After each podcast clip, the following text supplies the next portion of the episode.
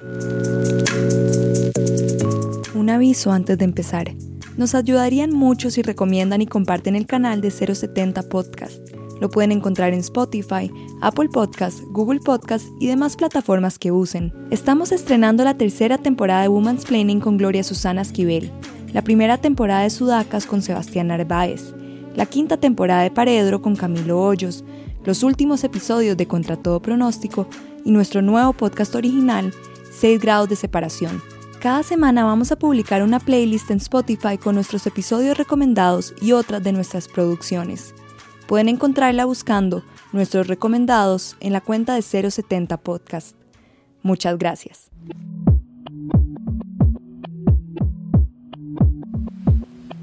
Salcatira el canta en inglés. Son latinos, colombianos y nacidos en Bogotá. Desde hace ya 10 años viven en Estados Unidos, a donde fueron a parar obsesionados por estudiar música. En su disco debut Carisma, que se publicó hace apenas unos días, se reconcilian con su lengua nativa y poco a poco sus inquietudes musicales y el hecho de vivir en un barrio jamaiquino en Brooklyn les ha devuelto esa conexión con la música latina. Hoy, en Sudacas, Juliana Ronderos y Nicolás Lozada, las mentes detrás de una de las bandas que ha permanecido desde sus inicios bajo el radar de medios tan grandes en la industria musical como Pitchfork, The Fader, Remezcla, Noisy o NPR y han colaborado con artistas como Matiz Yahoo, MC Bin Laden, Assassin, Duendita, Harina de Marcos, entre otros. Mi nombre es Sebastián Narváez y con Sal Catedral les damos la bienvenida al sexto episodio de Sudacas, un podcast sobre la vida y la música, con el apoyo de 070.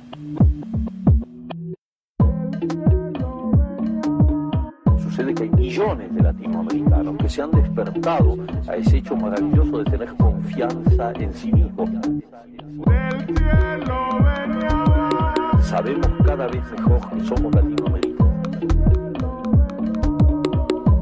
Somos latinoamericanos. Yo crecí en Bogotá. Mi papá ayer me dijo, de hecho, me dijo como, usted no es brillante, un músico brillante, pero usted nació siendo músico. Diciendo como desde que tenía siete años he estado tocando guitarra, estudiándola.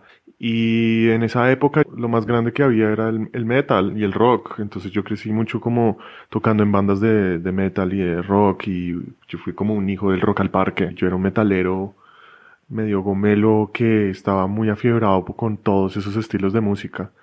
Y hubo una escena hace como 15 años de donde cuando el emo era, pegaba mucho en, en, Bogotá, tocábamos mucho en la Teatro La Mama, era como un fenómeno de, de jóvenes hardcoreeros que también tocaban emo, metal, todo esto. Y yo era como el, el, guitarrista de metal que se dedicó a hacer eso. Y también tenía otras bandas como de reggae, de funk. Desde chiquito yo era como el, el pelado que estaba muy afiebrado por la guitarra y por la música y después decidí tomármelo muy en serio y me fui a Estados Unidos a estudiar. Terminé en Berkeley, en Boston, estudiando composición de jazz. Y ahí fue donde me encontré con, con Julio y empezamos una banda que se llama El Abanico y después del Abanico eso tomó otra forma y era Sal Cathedral. Yo no nací música, para nada. Mi historia es muy, muy distinta a la Nico, es todo lo contrario. Mis papás nunca escucharon música realmente. Yo siempre crecí como en una burbuja, ¿no? Yo fui a un colegio así de super no era nada, acá en Bogotá, y yo siempre odié mucho el ambiente en el que yo estaba. Y mi papá y mi mamá son como muy intelectuales y los libros y mi papá era, él era profesor de marxismo en la Nacional y él ha escrito como cinco libros, uno es Bogotá, Pecado Capital, que es acerca de todos los movimientos populares en Bogotá y entonces yo siempre crecí como con una filosofía que me sentí muy distinta. ¿No? Y yo llegaba al colegio y era como quién fue a Miami y quién tiene los últimos tenis y las maletas y todas esas cosas. Yo lo único que quería era alejarme. Yo siento que yo busqué la música porque era lo más lejos. Nosotros no teníamos clases de arte, ni pues clases de música nunca en el colegio. Cuando yo me fui a graduar del colegio, yo iba a estudiar química, eh, apliqué a los Andes, entré y yo de pronto un día dije, a mí, eh, era mi cumpleaños y mi primo me regaló unos discos de jazz. Yo nunca había escuchado esto, yo como, ¿qué es esto? ¿Qué es esta música? Nunca había escuchado jazz en mi vida. Y yo dije, yo quiero tratar de hacer esto. Y yo creo que en parte era una rebeldía, era decir, yo quiero estar lo más lejos posible. La gente de mi colegio salía y solo era ir a los Andes y estudiar administración en los Andes. Y yo, no, yo quiero hacer música y entonces voy a entrar a la Javeriana porque tiene un programa de jazz. Y claro, la gente de mi curso era, me decía, uy, uy, la Javeriana, eso era mal visto, literalmente mal visto. Era ñero, era lo que sea. Y yo lo único que quería era alejarme de ese mundo donde yo llegué a la Javeriana y creyéndome muy como claro, yo no quiero estar en ese mundo, fue un shock. Para mí, yo había crecido en una burbuja. Y de ahí, bueno, apliqué a Berkeley y yo fui a, a Boston y llegué allá como sin saber mucho. Y bueno, conocí a Nico y empezamos a hacer música y empecé a encontrar que de pronto si yo creaba música podía encontrar como una identidad propia. Siempre ha sido como esa búsqueda, como, como encuentro a cierto mundo y como creo ese mundo alrededor mío.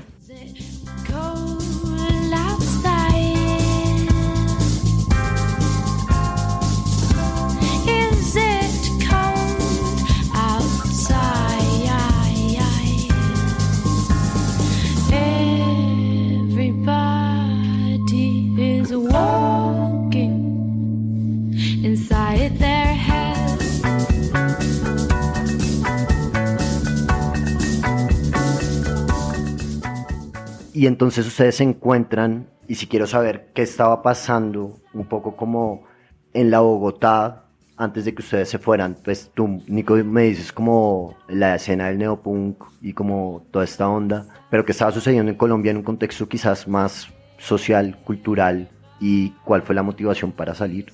Pues yo creo que era un poco como no había industria, no había industria musical. Realmente yo estaba en un lugar, en una escena como de emo, hardcore metal, donde lo que más pegaba eran las bandas gigantes de metal y entonces la, mayor cosa que uno podía hacer era abrirle a Sinfonía X o Dream Theater en esa época. Eso era lo máximo que uno podía lograr.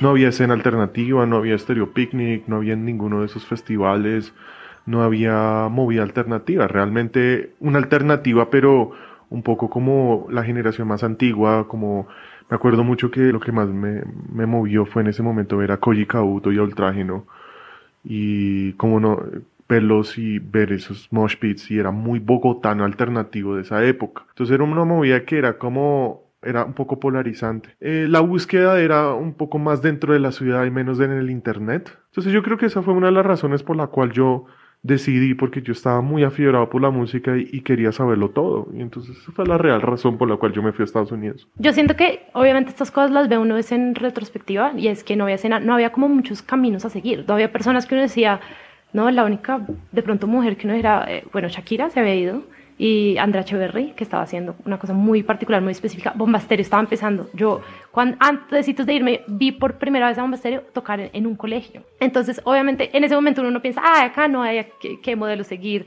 Pero sí era como un poco, no existía como, ay, yo puedo hacer lo que está haciendo Pepito, lo que están viendo los chinos hoy en día.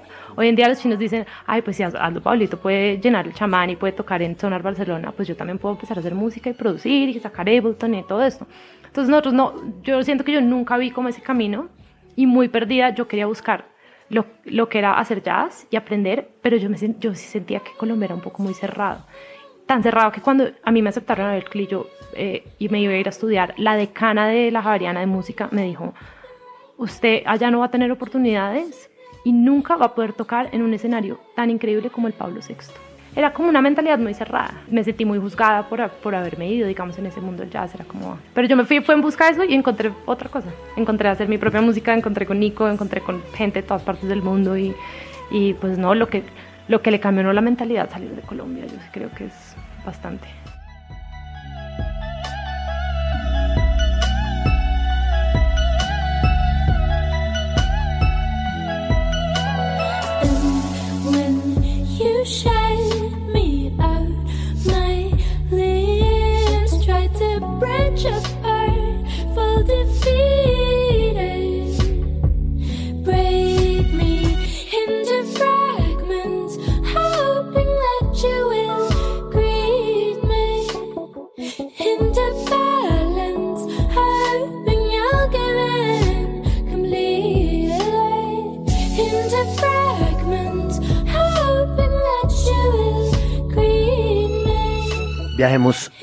Al 2010, ¿no? Sentémonos en Sí. Brooklyn quizás y está ahí el abanico sacando su primer EP de canciones. Un poco cuáles eran esas dudas que tenían respecto al hacer música en ese momento que estaban buscando, cuáles eran como esos procesos creativos que los estaban llamando a hacer ese tipo de música en esa ciudad con la motivación de ser unos latinos haciendo como un experimento de post-punk yacero de alguna manera. Sí, yo- 2010 creo que estábamos todavía en Boston. Yo creo que no había pensamiento, yo creo que fue demasiado como... Fue increíble porque no lo pensamos. Fue increíble porque nosotros no estábamos pensando en industria, porque nunca, había, vi- nunca habíamos visto industria. También eh, fue una cosa como un proyecto en donde estábamos metiendo todo lo que estaba en nuestra mente. Entonces, eh, si yo tenía una amiga japonesa que tocaba bajo, la metimos en la banda. Tenía un amigo que se llamaba Ale Giuliani, que él tocó, esta- estaba tocando por un rato con Messier Periné y es un gran baterista. También lo metí ahí y empezó a tocar con nosotros. Eh, un amigo también que es un gran jazzero, Miguel Arroyo, peruano. Y según yo es como un monstruo todo bizarro, le pusimos todo lo que pensábamos, no había dirección artística, no había nada, le pusimos lo que queríamos, estábamos jugando, grabamos ese disco en un EP en, en Brooklyn con un amigo mío, muy buen amigo, Francisco Botero, y lo grabamos de tacazo en una semana, y lo que estábamos pensando era simplemente hac- crear. Sí, hacer música y hacer lo que queríamos y no estábamos en proyección porque además estábamos en la universidad, entonces lo lindo de eso fue que era un paralelo sin presiones de nada, sin, sin pretender nada, fue demasiado honesto y por eso es tan raro, porque es como ah, hacíamos lo que queríamos, poníamos polirritmos, hacíamos, poníamos las guitarras de cierta manera y no tenía ningún sentido de nada porque no nos importaba. Hacíamos lo que queríamos, yo creo, hicimos lo que quisimos. Yo creo que si tú recuerdas 2010, no, no había Instagram, no había el Facebook. ¿Cómo que existía? Facebook pero para de- mandarse mensajes estaba como empezando. Sí, que uno tenía lo como unos dos años, tres años tal Pero vez. no había como, como un exposure al mundo que uno dijera como, ay, pucha, tengo que hacer lo que... No había Spotify, no, nada. Entonces, ¿a qué le estamos pegando? ¿A, a tonar en radio? No. Y sino a, a tocar, creo que nunca realmente, eso fue lo bonito, que creamos desde un lugar de lo que dice Nico, era como polirritmias y eh, melodías de cierta manera y acordes mucho como en la armonía y todo eso, eh, tocando con músicos excelentes, eso, eso nos importaba muchísimo, ¿no? Que fueran como los mejores músicos. Y sí, no había ninguna otra presión externa, como que no era como vernos de cierta manera, eh, representar a cierta población, nada. Yo creo que nuestra escena, nosotros no tenemos escena, nosotros fuimos y siempre seguiremos siendo muy académicos con la música porque nosotros mm, ya no vemos la música como esta actitud jovial de tengo un parche de amigos y este es el sonido que representa cierta sociedad en cierta época. Nosotros lo más honesto posible po- es básicamente la, la investigación y el tratar de, de aprender. hay, hay algo dentro de ese momento y dentro del que tú decías hace un rato como del desarraigo de la tierra, ¿no? De la raíz de Colombia, de la música que se estaba haciendo acá. Y justamente llegamos entonces a Nueva York. Supongo que en ese momento como que se deshace la idea del abanico y renace como de las cenizas Sal Cathedral, ¿no? Pues real- realmente el primer disco de Sal Cathedral fue un EP que fue grabado con banda. Ese EP fue grabado como El Abanico. Lo que pasa es que nosotros cambiamos el nombre. Pero, digamos, el disco salió y ya habíamos acabado la banda, ya habíamos cambiado la banda porque ya estábamos proyectando para lo siguiente. Lo que cambió es realmente creó Sal Cathedral fue eh, la música electrónica. Y fue la producción y fue que nosotros tuvimos, el baterista que teníamos nos dio a mí y a Nico una versión craqueada de Ableton. Y, nos- y nosotros empezamos a grabar, nunca habíamos grabado, ¿no? Éramos músicos de pues, guitarra y, conectarse y cantar sin nada. Y, y empezamos a hacer toda esa exploración y entonces empezamos a escuchar los discos, el- los primeros EPs de Flying Lotus, de LA y todas estas cosas. Y éramos como, y entonces Fortet, yo me acuerdo que una vez fuimos a un, a un concierto en Connecticut y una señora empezó a poner Fortet y a mí se me acuerdo. voló, yo nunca se me va a olvidar, a mí se me voló el mundo, yo decía Fortet es lo que, todo lo que yo pinto, imagino y quiero es, es este músico, ¿qué es esto? Claro, entonces se empezó a volver todo eso a la música electrónica y de ahí salió el, el SP Umwelt. Entonces era como toda esa producción, el sampling, también muy influenciado por escuchar hip hop. Tú estás en Bed-Stuy y es todos los beats son hip hop todo el tiempo. también a Jay Dilla. Encontramos a Jay Dilla, entonces éramos fascinados con todo, se nos voló la cabeza, se nos voló la cabeza y fue como, wow, si venimos de la academia y venimos de todo esto, y por otro lado, toda la parte emocional de decir, pues pucha, yo me gradué de la universidad y ahora de qué estoy viviendo. Nico y yo vivíamos de, de hacer pizza en un sitio por 10 dólares la hora como inmigrantes ilegales, por debajo de la mesa, sin pagar impuestos. Entonces empieza uno a preguntarse de la vida, ¿no? Porque uno ya no, ya no, ya no todo es una burbuja en la que quiero hacer siete cuartos, sino es yo que quiero hablar y yo qué quiero decir y cómo me siento y, y qué es esta música que estamos oyendo. Y, y luego eso fue como poner ese mundo. Nueva York nos cambió completamente el sonido de ese disco. Fue, no hubiera podido pasar sino por el internet y por Nueva York. Y luego de eso empezó las cosas como más bailables y fue mucho por el dance. Yo creo que siendo metalero, yo odiaba el tropipop y el reggaetón. Yo lo odiaba. Yo estaba en contra. Yo viví en Bogotá rockero.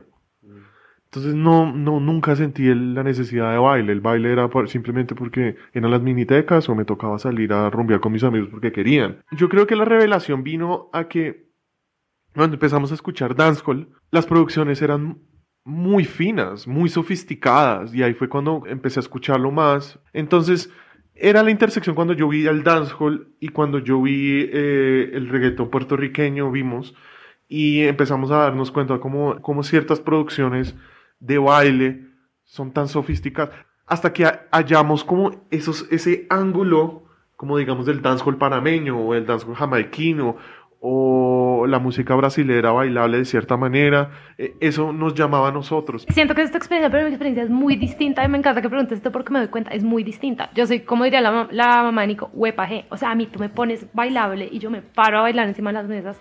Mis papás, así que no escuchaban música, bailaban salsa. Siempre bailaban salsa. La mis papás, la primera cita que tuvieron fue en el goce pagano, donde ponían, eh, no, César Pagano estaba poniendo salsa. Entonces yo sí crecí mucho bailando salsa, bailando merengue. Ricarena era, para mí era lo máximo y mucho reggaetón. Entonces, para mí sí, pero yo nunca hice la conexión, que eso era como música, tal vez precisamente por lo que dice Nico de ser snob, como, como era una intelectualidad y esa no era música intelectual, Ok. ¿no? Mi papá es un intelectual que tiene dos PhDs y yo quería estudiar jazz. Entonces, encontrar como esos ritmos no... Era, era muy extraño, se, se siente raro que me hubiera tomado tantos años de dar- darme cuenta. Pero en el momento que entramos, inclusive cuando yo improvisaba, mis melodías siempre acaban siendo muy tipo salseras, latinas o, o como tropicales de alguna manera, porque habíamos crecido, había crecido con eso, pero creo que nunca me había dado cuenta de eso como música porque yo veía eso como baile. Entonces sí, para mí la experiencia sí fue muy distinta y sí fue volver a esas raíces y decir, reconocer, esta raíz también es mía, porque yo crecí bailando y yo crecí bailando todas estas cosas.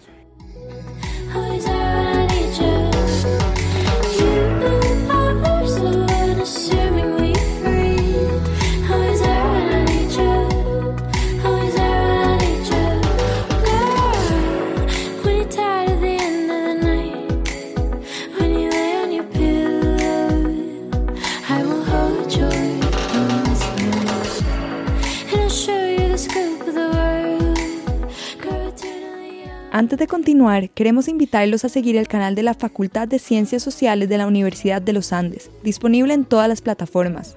Es un proyecto que hemos trabajado en conjunto, donde van a escuchar las ciencias sociales de una manera distinta. Y ahora al episodio. Muchas gracias.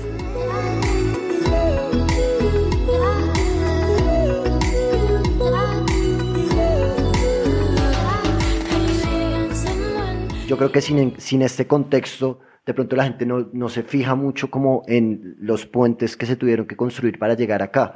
Y quisiera que desde el punto de vista de la música y la construcción del sonido, Nico, me dijeras un poco como cuál es en este momento, cuál ha sido en estos últimos años la búsqueda real de Sal Cathedral y Juli desde las letras y la construcción también cuál es la motivación, ¿sabes? Como qué es lo que tú dices como estoy en un momento muy introspectivo de mi vida en el que quiero simplemente sacar y hablar de una fucking luz o de un fucking cuerpo fragmentado o de una sociedad rota o de una vida que es violenta y que tenemos que dejar de matarnos. Ya cuando veo la obsesión con el sonido y veo la obsesión con como, de- como medio antropológico de donde vienen todas las cosas, ya llega un punto en donde yo digo, ok, yo no puedo quedarme como el estudiante, sino tengo que ser el escritor, por ejemplo.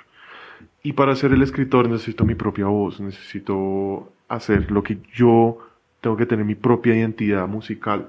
Entonces yo creo que Sal Catedral sonoramente en ese momento ya es un lugar en donde te roga, o sea, la pregunta es, ok, ya, ya entiendo mucho todo esto, pero creo que la pregunta más grande que me hago todo el tiempo es como, ¿cómo hago para tener mi propio sonido? ¿Cómo hago para ser yo mismo? Después de tanta investigación y de tanta cosa y de ir por todos lados, creo que el sonido es ahora, ok, ya entiendo, este es mi sonido, este es el bajo, este es el kick, esta es la guitarra, este es el sonido de la guitarra que ya me identifica. Y creo que eso ha sido como muy interesante porque ya me siento libre. El cuestionamiento ya no es si suena bien o no, sino es más como, ¿es- que- ¿soy yo? ¿Es la banda? ¿Es lo que quiero, quiero ser? Y creo que lo que yo hago es respetar, un, no es mi estilo o lo que sea, yo trato primero incorporar la estética de Sal Cathedral y que sea una conversación, que sea una colaboración, colaboración musical y que no sea este tipo suena a, a- esta, esta- esta canción que está haciendo Nicolás suena al taxi. No, no, ni trato, ni, ni ni en patuá, ni en nada, no, no tratamos de ser jamaiquinos. Yo lo que quiero es que también la gente escuche más reggae, más dop y más dancehall y más de esta música tan hermosa y no que sea cerca de mí, sino que sea cerca de la música. Al principio, cuando yo empecé a escribir canciones, salida de Colombia, muchas de mis canciones eran, yo no escribía canciones de amor. De hecho, me parecía como, no, yo no hago canciones de amor. Y mucho era porque no nos entendemos. Entonces, Justified es una canción de, de como, es de una pelea. Yo acabo gritando al final de esa canción, eh, diciendo, por, si uno se justifica, no está logrando nada, solo por decir que no tiene la razón. Eh, canciones como Holy Soul. Eh, bueno, No Ordinary Man es también ser una mejor persona, No Love, no nos matemos, acá todos somos iguales. Y luego empecé, obviamente, bueno, la vida, a encontrar como más emocionalidad en todas las otras relaciones de la vida y todo lo que uno siente, precisamente, pero siempre vía de eso, como que todos somos iguales, ¿no? Al final del día todos sentimos las mismas emociones, todos sentimos como tristeza y felicidad y amor y miedo.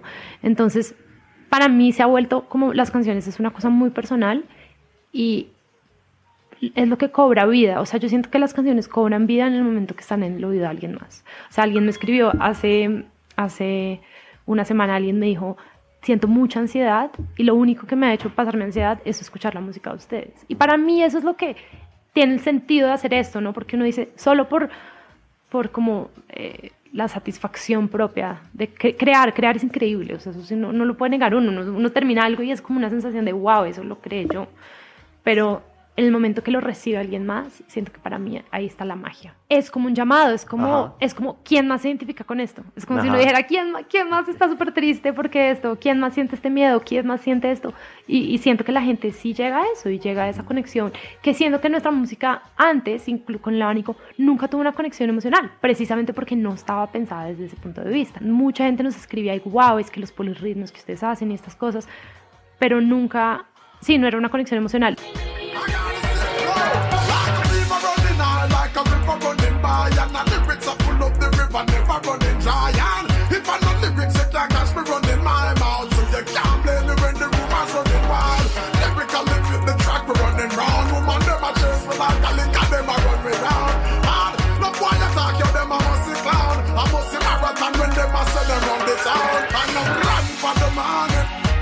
Happiness but some of the people them with not none of the happiest Run the rhythm now, DJ, cause it a done the place. Assassin talk, I think of them a run the place. So insane as we go. We work so hard till we get to the goal. We work so hard for the gold. Love if you can. Don't stop for a minute. Just Hay algo que siempre, incluso antes de conocer a Sal Cathedral, siempre era como, desde que uno los escucha, uno sabe que no es una banda colombiana, cantan en inglés, ¿no? Finalmente, y tienen como todo un constructo como muy diferente, pero sí me gustaría un poco que habláramos de algo que de pronto no es tan evidente y es como el hecho de al fin y al cabo ser dos inmigrantes colombianos en fucking Nueva York. Yo creo que nosotros nunca creemos que la rompemos. Pues yo creo que nosotros, yo creo que ese es el problema. Real, yo creo que nosotros nunca creemos que la rompemos. Nosotros siempre como que hay un lado de nosotros que está siempre insatisfecho. Y yo creo que es muy bueno para bien y para mal. Entonces, nosotros nos, tocó, nos ha tocado tomar decisiones como firmar en una disquera y, es, y eso fue difícil porque nos daban muy buena plata para poder pagar nuestro arriendo. Y nosotros antes, antes, de, antes de todo, nosotros hemos trabajado como en trabajos misceláneos que cualquier persona en Nueva York ha trabajado. Yo he paseado perros, hemos hecho pizza, he hecho traducciones, eh, clases. eh. Creo que lo difícil ha sido siempre como entender un poco la industria musical y entender cómo ganar plata con esto. Y a través de los años hemos sido, nos hemos, visto- nos hemos vuelto muy moscas con todo esto, entonces con las disqueras, con la negociación de los licensings, qué tocar, cuánto cobrar, por ejemplo. Y entonces la gente antes, nosotros, nos- éramos muy, muy músicos, muy sumisos, muy como que increíble que nos dejen tocar. Pero después yo empecé como, páguenos el doble, páguenos el triple. ¿Por qué? Pues porque, porque sí, porque ustedes pueden, yo sé que ustedes pueden, porque ustedes tienen, están patrocinados, no nos vengan con cuentos. Pero también fue a raíz de que nos, nos pusieron el dedo en la boca muchas veces. Entonces ha sido como, lo de la música ha sido genial porque no, no nos ha tocado como hacer lo que queramos, pero eso nos ha tocado buscar una forma de generar plata con esto. Y entonces ahí es donde se pone, ahí es donde se genera más ansiedad porque entre más ambición, más ansiedad. Y creo que eso ha sido como difícil de, lidiar con la ansiedad a, buscar el éxito. Y no es un éxito monetario pero sí es un éxito de decir como, como eh, nuestro problema constante paralelo a lo de la música es como, ¿cómo hacemos para establecernos financieramente con esto? ¿Cómo hacemos para que haya flujo de caja constante haciendo lo que queremos? Y yo creo que hay muchas personas en, las, en, en la, en la área de las artes que están siempre indagando en eso. Quiero hacer lo que yo quiera y quiero que me paguen un montón de plata por hacer lo que yo quiera. Y eso es muy difícil. Hemos trabajado muy fuerte para... Ser músico es, que es, es un, ser un freelancer eterno. Es, es difícil, es difícil ser un inmigrante allá, uno ya se fue acá, uno volver raro y decir, bueno, ¿cómo lo hacemos para que sea sostenible? Y buscar un futuro, ¿no? Porque siempre está, está como esa incertidumbre. Obviamente la, la- esperanza es que si uno le sigue dando, uno crea como algo que es tan establecido, no sé, o sea, Andrea Echeverría, Terciopelado, siempre va a tener trabajo, entre comillas, y, y Bombasterio también, siempre, entonces que sí, sí nos podemos establecer como algo más y tener como una comunidad grande de gente que nos está siguiendo, podemos llegar como a ese, como a ese lugar, pero mientras uno llega a eso, es, como dice Nico, es mucha ansiedad, incertidumbre, todo eso.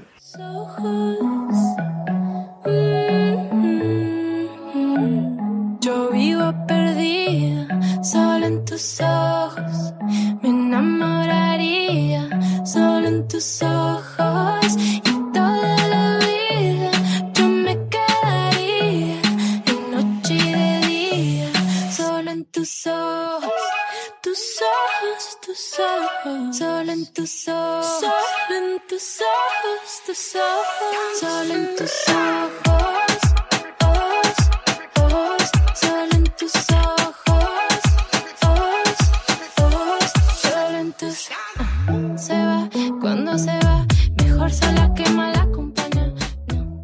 ¿Cuál es ese escenario ideal en el que Sal Cathedral encuentra como la comodidad, la paz y la tranquilidad de ser? Yo creo que lo que nos faltan son dos cosas, o sea, no dos que nos falten, sino que queremos que crezca.